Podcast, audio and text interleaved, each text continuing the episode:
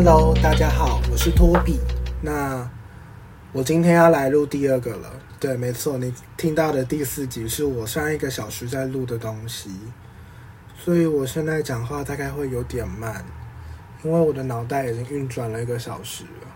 这就是即席演讲哦，我真的觉得那些演讲师、讲师都非常的厉害，可以一次讲两三个小时啊。可能还有什么大学教授，还有什么老师们，真的都非常厉害。因为我觉得只要是讲话，你动脑的时候，你那个脑袋所烧、所消耗的那种精力，真的是非常的快速，导致我现在真的是非常的恍惚。怎么办？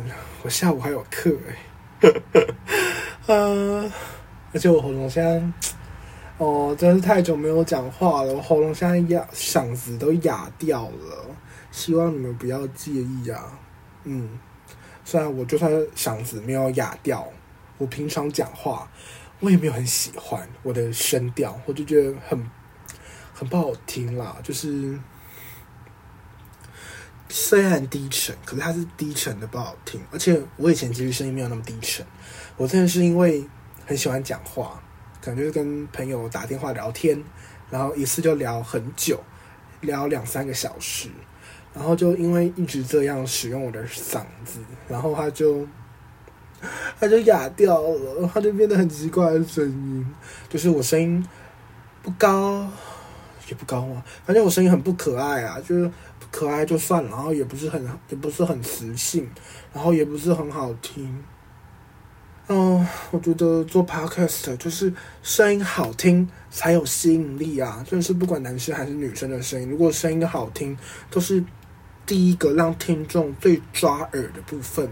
然后再是内容，然后再可能还是剪辑安排等等，所以我觉得声音好不好听真的是 podcast 有没有人听的第一个重大关键呐啊！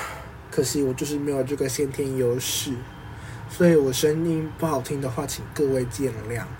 就这个真的是我没办法决定的，这个真的是基因所决定的。当然还有后天，只是有没有把你的嗓子给搞坏掉这样子那。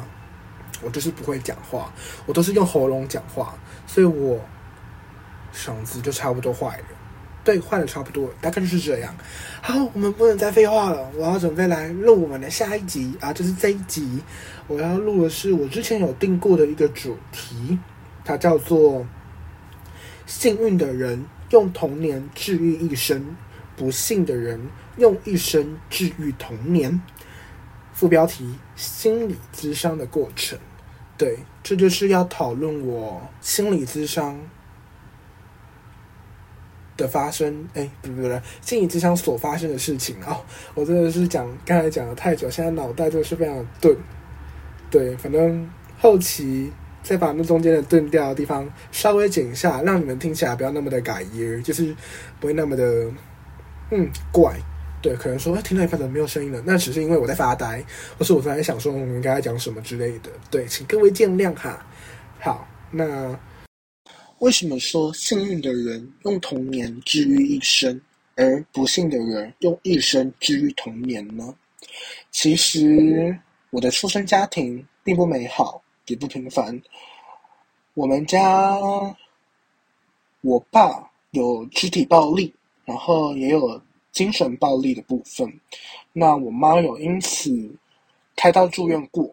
那我父母是在我高一下学期的时候离婚的，在法院上协议离婚，因此就是法院就当然有发公报到学校，让学校单位来关心我的状况。那其实我到长大到现在来回首过往发生的经历。我其实觉得非常的细思极恐，就是很神奇。当你是身处在那样的环境里面的时候，你会觉得这一切才是正常的。但在旁人的眼光，这些非常的不正常，而且会觉得说，你怎么能在那么正不正常的状况底下，还活到现在，或是还能看似正常的活到现在？对。当时啊，高一的时候我就被叫到辅导中心了嘛，那当然就是接受辅导老师的一些提问啊，或是辅导老师的关心，就是因为他们在政府在法院发公报以前是不会知道，是没有知道我的家庭状况是怎么样的。当然，就是因为我妈工作的原因，所以很难去参加可能家长会之类的这些，就是学校老师聚集各个学生的父母，就讨论一些事情之类的。那我妈是从小到大都没有参加过，那我爸当然不可能啦。所以就是，其实通常我过去的学呃我的教育经验、教育的学习历程里面是，通常老师是不会知道我的家庭状况的，而我也没有主动告诉老师他们，因为我觉得没有必要。那当然就是这个东西，这个公报发到学校之后，学校就当然来关心了，因为好，因为我当时的成绩其实在学校算是名列前茅，那当然不要想太多，因为我也不是什么。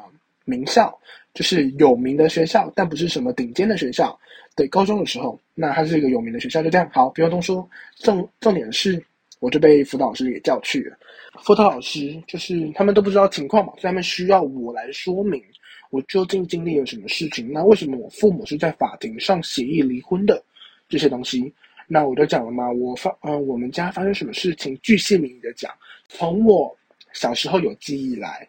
所发生的事情，不论是我爸爸做了什么，然后我们家的氛围怎么样，然后我与我的弟弟是如何看待这一切的。那当然就是最严重的事情，就是在小呃，我国小三年级的时候，我爸最严重的那一次的肢体暴力。那我爸最后他其实也是有住院，就是我妈开刀住院，我爸也有住院。那最后是被医生诊断出来，他有躁郁症。可是因为我们家就是没有钱去进行任何的医治嘛，那我爸的躁郁症其实到后来究竟有没有诊断，究竟有没有治疗，其实我是不清楚的。毕竟我们家就是这样，父母与与儿女的关系其实并不是说得上很连很亲密。那也是因为这样的环境，我觉得在这样的环境的小孩底下，其实。说要如何坦白自己的内心给父母，其实是非常困难的，因为父母都已经有一大堆的问题要处理。那作为孩子的我们，看在眼中，其实是很难去说自己发生了什么事情，或是自己在学校、在补习班所发生的这些事情，或是自己的内心的想法是怎么样。我觉得是很难坦白的，所以我的。也就造就我现在的个性，我很难很难去袒露我的心声。当然啦，我现在在录这些东西，我也没有把话说到完全。那我是觉得没有必要啦，毕竟都已经发生了，都已经过去了。那我也不希望把太多的负能量传递给我们的观众、我们的听众这样。那我就大概简述事实嘛，就是告诉我的辅导老师。我们家小三的时候，就是我爸肢体暴力，然后我妈因此开刀住院，然后又发生到国中，又发生到高中的现况，那最后就是父母离婚这一连串。我在讲的时候，我其实就是像我现在这样，就是比较没有什么情绪波澜，然后我就像在陈述事实一样，就像是编年史，什么第几年的时候发生什么事情，第几年的时候发生什么事情，第几年的时候。我妈住院，然后第几年的时候我们又搬家，巴拉巴拉巴拉之类的。哦，我们家的搬家史，嗯，这也会是以后的其中一集啊，因为我们搬家史真的是非常的辽阔，搬了十次有了呢。啊，对于我个人而言是搬了十次，那可能是包含了我的高中宿舍、我的大学宿舍，那我也算作一次。毕竟对我而言就是换了一个生活环境嘛，那都是被算在我自己的我个人的搬家史上面。那我们。家族的搬家史次数会比较少，毕竟是我自己现在是个人出来嘛，那次数一定会多一点点。好，这个不论，这个是我下次要讲的东西，那我不能现在讲掉，不然我这么多东西可以讲了。好，总而言之呢，我就跟辅导老师讲这些东西之后，辅导老师他是一开始是听，然后慢慢的脸眼神是越来越有些惊讶，然后到后面就是觉得很不可思议吧。他给我下了一个结论，就是觉得说他。在看着一个年轻人，看着一个高中生，平淡无奇的讲着非常恐怖的事情，他就是以这样的言论，他觉得说听完这些事情，他觉得很不可思议，他觉得为什么你生活在那么一个不平常、不正常的家庭环境里面，你可以还活到现在这样，对，就是还能好好的读书，然后管理好自己，然后成绩也不错，然后品性也不错，没有发生什么什么暴力事件，或是到处惹事这样子，对，那。他给出的结论是这样，其实我当时是很惊愕的。虽然我明白，我自小都是不会谈论这些事情，我并没有跟别人说太多这种事情。可是我不知道，原来我的家庭状况是真的那么不正常。我以前只是觉得，嗯，我们家好像不一样，有点不一样。然后就是打打闹闹，呃，打打闹闹，然后还有见血。可是当时我会觉得说，没有到那么不正常。我会觉得说，嗯，我很。我很我很讨厌我爸而已，然后我是觉得这样的，我还觉得这样子应该还算 OK 吧。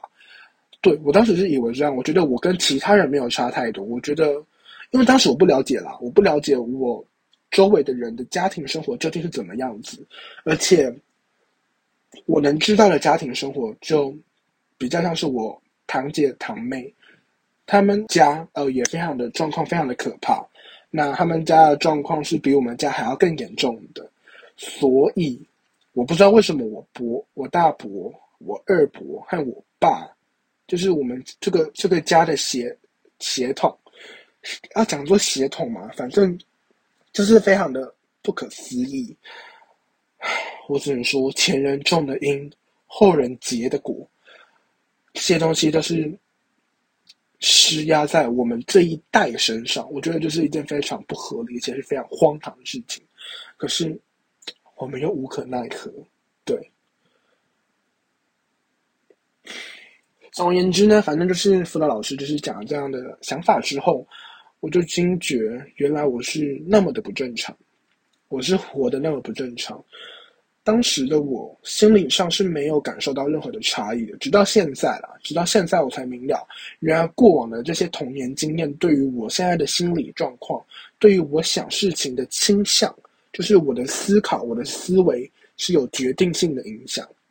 我会变得如此负面，或者我容易以悲观的思维去看待事物，其实都是因为有经过这些事情，才导致我如今有现在的模样。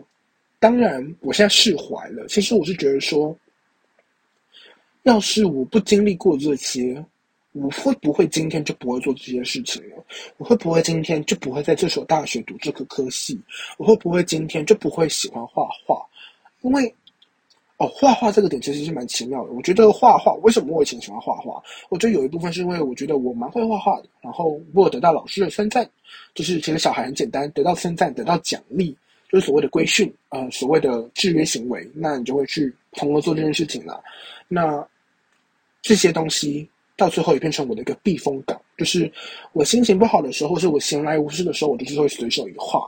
对，你们看到我的 IG，就会看到我平常画的一些东西，当然也有一些怪怪的，就是可能缠绕画，就是比较比较特别的，可能缠绕画，或者是比较幽暗，比较。黑暗面的那一种画画也是也有的，只是看我有没有剖。对，好，那我觉得画画也是一个点。然后再就是我的思维，就是没有经历过这些，我可能不会有这样的想法，我可能不会有这样的成长。当然，是不是一定要有这样的经历才会有这样的想法呢？我觉得是后天啦。对，我觉得几率可能比较少。不过这只是我的普普查，就是我周围的人的家庭状况都是跟我相仿的。通常他们的思维会跟我比较像，所以我是这样认为，就是如果有经历过这些，才能有这些事情。所以我其实一直在秉持这个想法，就是如果你没有亲身经历的话，你会很难理解我在讲什么。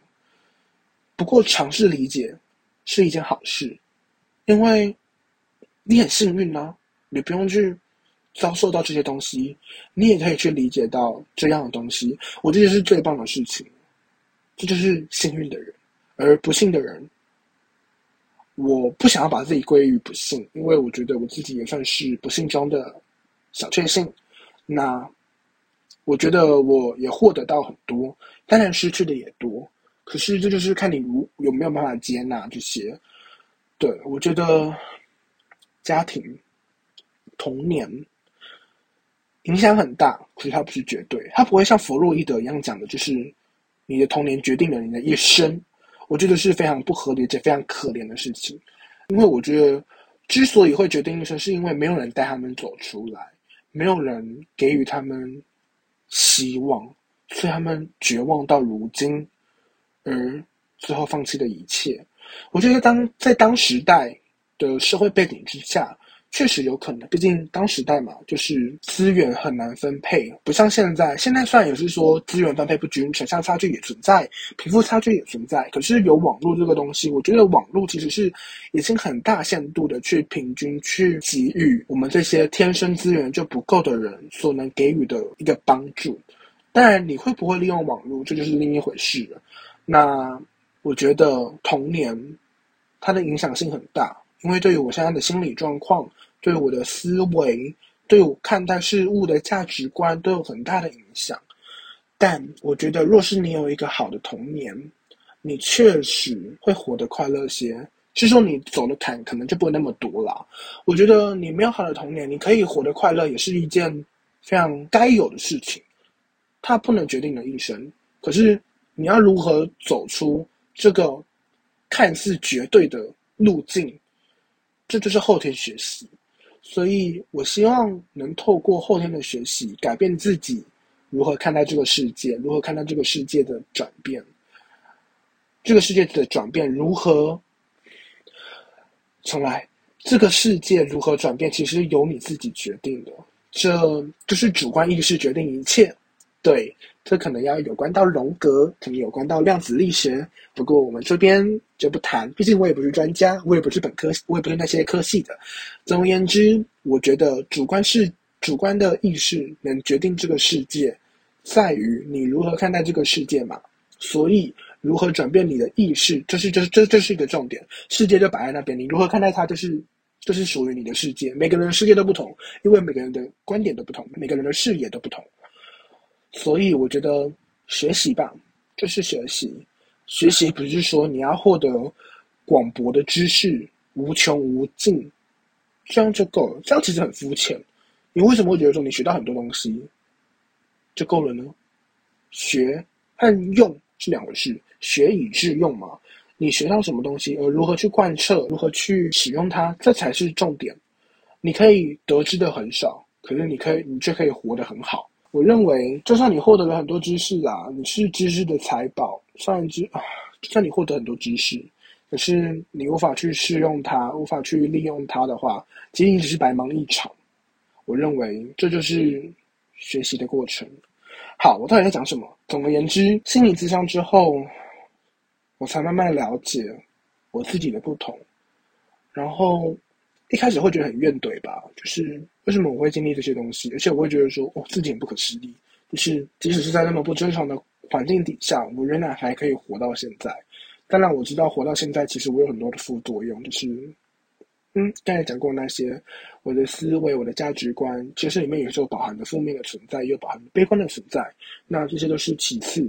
那我觉得，自伤之后，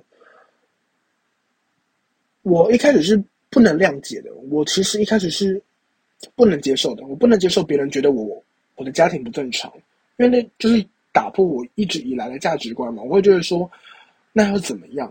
我的家是这样，是这么样的情况，干你什么事？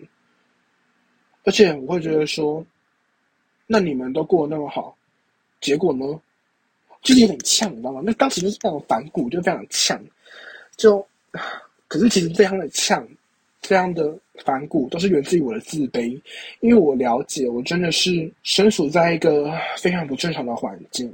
就是精神暴力啊，肢体暴力啊，还有见血啊，这些事情是老老实实的发生在我身上。可是很不可思议的是，它虽然发生在我身上，我却没有造成 PTSD 等等。我觉得是不幸中的万幸了，真的。对，我也觉得很苦啊。为什么？为什么我必须要承担这些东西？为什么我从小就必须要？厘清自己未来道路，我我必须得承认，我的家没有资源让我去学习那么多的才艺，我的家没有资源让我学习，让我到顶尖的学校支出学费。那后来当然就是有所谓的 奖学金，有补助。有时候觉得说自己差人一等，是因为我没有那些资源，所以我必须透过我能把握的东西，尽力得到最好。所以从小我其实是比较喜欢读书，但我现在没有那么喜欢读书，是因为有很多其他原因。总而言之，就是我以前是喜欢读书的，然后而且我觉得读书是唯一能翻转我的命运的一种，因为太多东西是。没有资源的情况下，你难以掌控，然后你难以成为顶尖的，或者是你难以翻转你的命运的。所以，我觉得读书是一个最简单又最暴力的事情了。就是读书是最简单又最暴力的，可以让你直接感受到你在翻转命运的感觉。对，这句话讲的有点快，不过，嗯，也瞬间想到就讲出来了。总而言之，所以我以前的时候其实是有一直在维持自己的读书，维持自己的名次，然后想着要读到比较好。然后要比较好的学历，以后会有比较好的工作，我才能实现尽可能的实现，在我这一代里面的翻转我的阶级，翻转我的社会阶级。那我现在可能不是这么想，不过呢是另一回事。我可能以后会再讨论，究竟翻转社会阶级有没有可能？那你翻转社会阶级的目的是什么？巴拉巴拉巴拉之类的。好，那就是因为有这样的经历，我觉得有很多事情都有着。一定的走向，有一定的走向是坏事吗？是好事吗？其实这些都是后来的界定的，就是后来结果论去评定说这件事情是好的发好的发展还是坏的发展。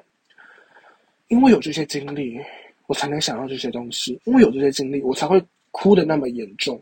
这里会让我想到《假性孤儿》这本书，就是会觉得说，这些看似很成熟的孩子们。他们不过是伪装出来的成熟，他们是为了在这样的环境里面生存下来不得不为的一种感觉。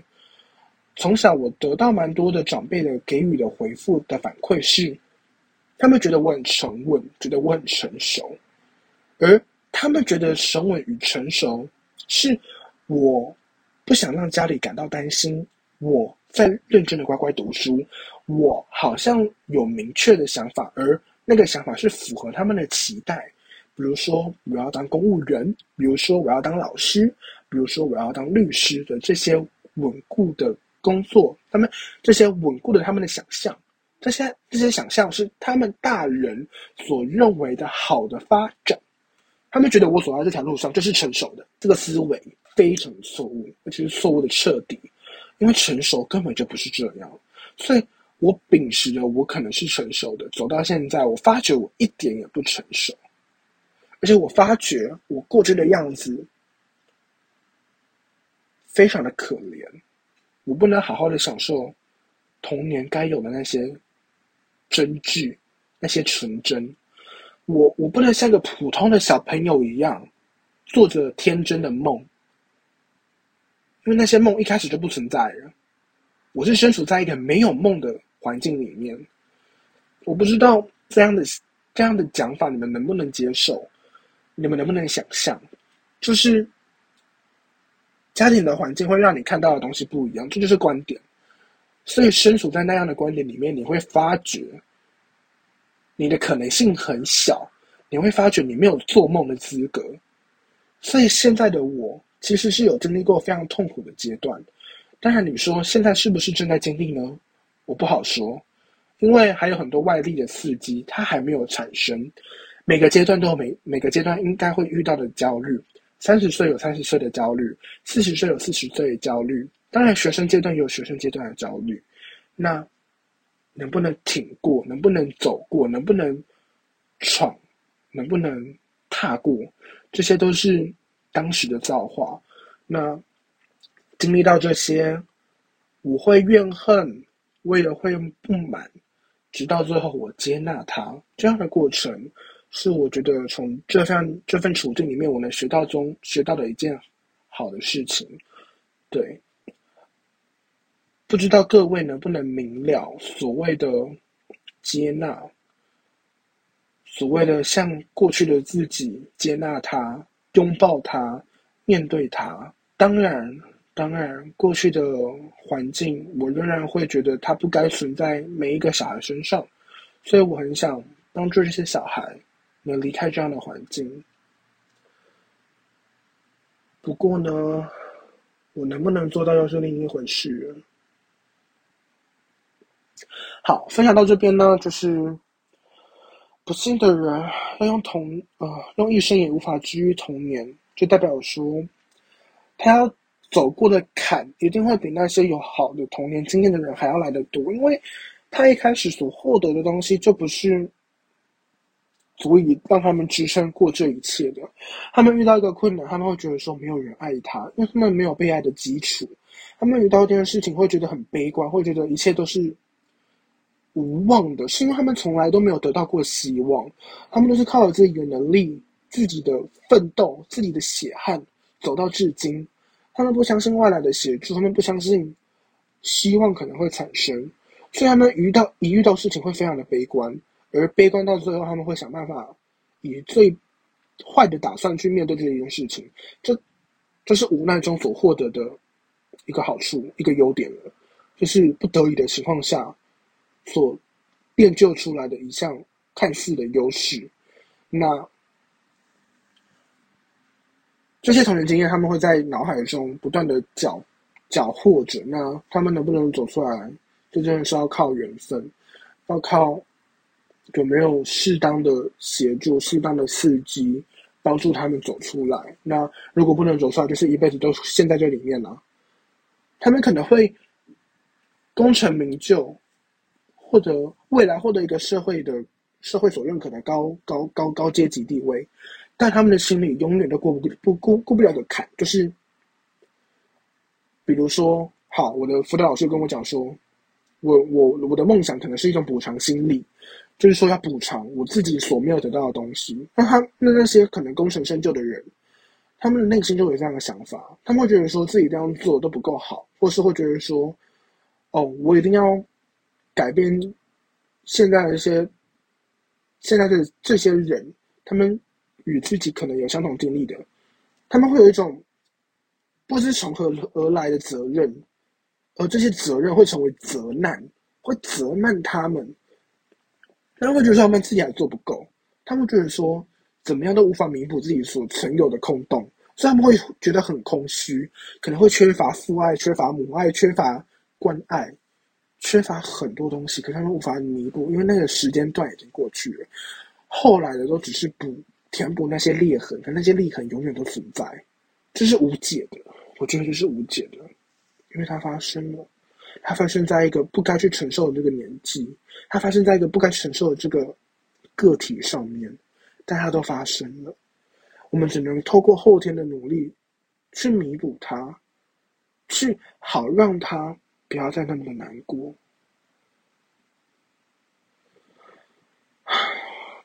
这就是不幸的人要用一生治愈童年的，我认为认认同的理由。那你说幸运的人，他可以用童年治愈一生吗？这其实也要打上一个问号，因为现在就是世间瞬息万变嘛。你就算童年过得再好，你未来是否能？顺利走下去也是另一回事，通不过通常都是好的啦。就是你可能是富二代，你以后也可以过得很好。不过你可能会过得太好，所以你做出一大堆傻事，比如玛莎拉蒂之类的。好，总而言之，那不是特例。对，绝大多数人其实并不会是这样的。在一个温暖、温馨的家庭中茁壮，他们会很有，他们可能会比较有自信。他们可能会得到比较多的支持和关爱，他们就会理所当然认为，哦，爸爸妈妈的存在是好的，爸爸妈妈就是会为了自己而站出来，爸爸妈妈就是为了自己会分会不顾一切，那他们就会与所谓的父亲母亲给予的支持有很大的信赖感，他会相对来说有自信啊，不会不会像我们这样相对来说比较自卑。但这也不是绝对，因为除了家庭以外，当然还有什么学校嘛，或是成长的背景里面，一定有太多太多太多外来的因素会毁坏他们的这些童年经验。那不过这些都是后话，我只能说，就比例来看，确实幸运的人有个良好的童年，他们确实人生的价值观会相对来说正向多了，而不幸的人。缺乏一个好的童年，而这个缺乏当然可能包含了家庭，包含了同才，包含了学业，包含了自我认同，这些我绝对不会只有说只有家庭的部分，因为有的人也有可能是遇到同才同才霸凌，或是遇到自我认同，比如说他可能自身是同性恋，或者他可能是跨性别，又或者是说学业上，他可能就是真的不擅长于学业，可是他擅长于技能，但从小那个社会价值赋予给他就是你既然不会读书，你就是废物。的这种价值也是会毁坏他的童年经验的，因此你们有没有察觉，真正是幸运的人，真正被我们认为是正常的普通人，反而是反而是少数诶，这些少数却是我们一直认为的多数，而施加在这些不幸的人身上，给予这些不幸的人非常大的压力，会让他们觉得说：哦，我遇到这些东西是非常的。少的，而我是少数，而我就是异类。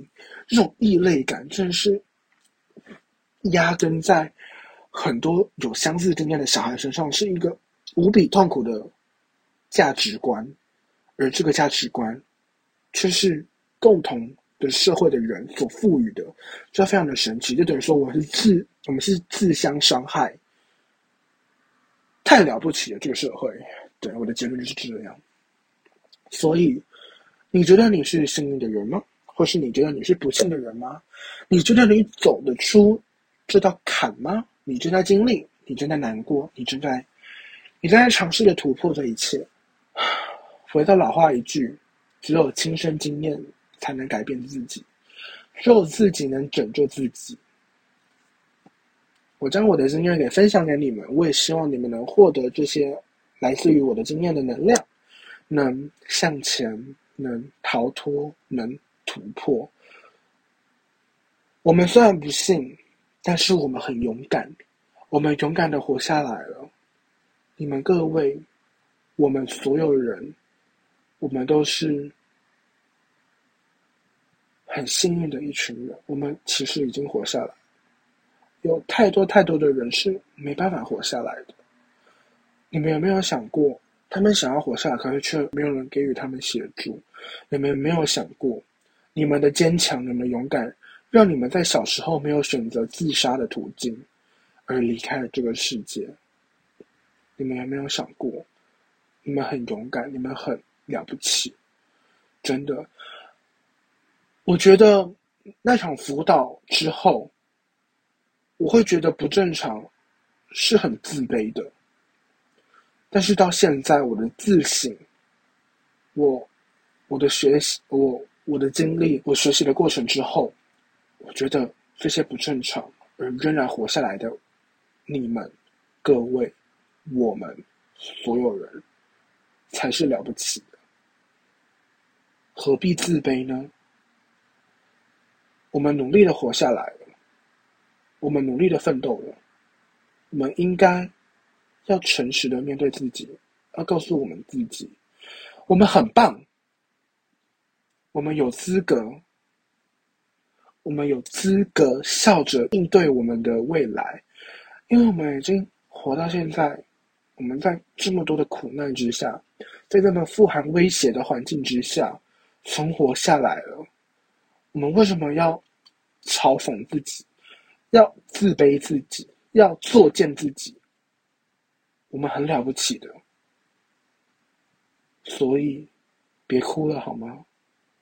告诉自己心中的孩子，我们很棒，我们很了不起，我们应得的，我们很勇敢，我们有资格，我们仍然还活着。这边呢，就是分享我高中那个时候的智商，那。我其实大学的时候有做过几次智商，那几次智商就像是我上一集所讲到，就是关于课业压力、家庭压力、经济压力，然后还有人际关系，当时候搞得一团乱的时候，其实我是有去智商的。不过那个智商的结果，我现在就不会放上来了，因为跟我们这个高中的智商是有蛮大的差别的，因为心态上也不同，价值观也不同。嗯，高中的智商会让我觉得愤恨。或是会让我觉得我不敢面对他，所以我很愤恨，因为我觉得我是自卑的。那直到现在，我重新回首过去的那一场咨商，我接纳了那个补偿心理，我也接纳了我那当时的我很自卑，所以我现在认为这些其实是好的，而我们该如何去看待它？最终的结果就是，我们是勇敢的，我们很棒，这样的想法。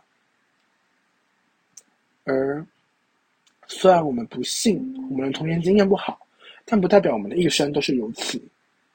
我们有能力掌握我们的剧本，而这个剧本和命运命定论是两回事。这个剧本的观点，你的主观意识要如何去看待这个世界，如何看待你的人生命运，这。就是你能操控的一个地方，虽然我们可能无法改变命运哦。关于命运，关于决定论，嗯，是决定论非决定论？关于反正就是关于命运的这个观点，我们可以以后再来讨论。不过呢，关于主观意识的部分，就是想要告诉各位，你如何看待你的世界，你将会拥有属于你的世界。对，只要你如何。只要你的观点、你的想法是正确的，是你想的那样，你就会获得属于那样的世界。这，就是所谓的主观决定世界啦。所以我想要告诉你们，可能你们的命运已经无法改变了，可是你如何看待它，将会是最重要的点。你正视它，你面对它，你告诉你自己，你很棒。这个世界的。颜色就会为为你而改变，而这个改变是由你来决定的，而你如何决定它，就是你要如何看待这个世界。好，结束，我是 Toby，我们下回再见，拜拜。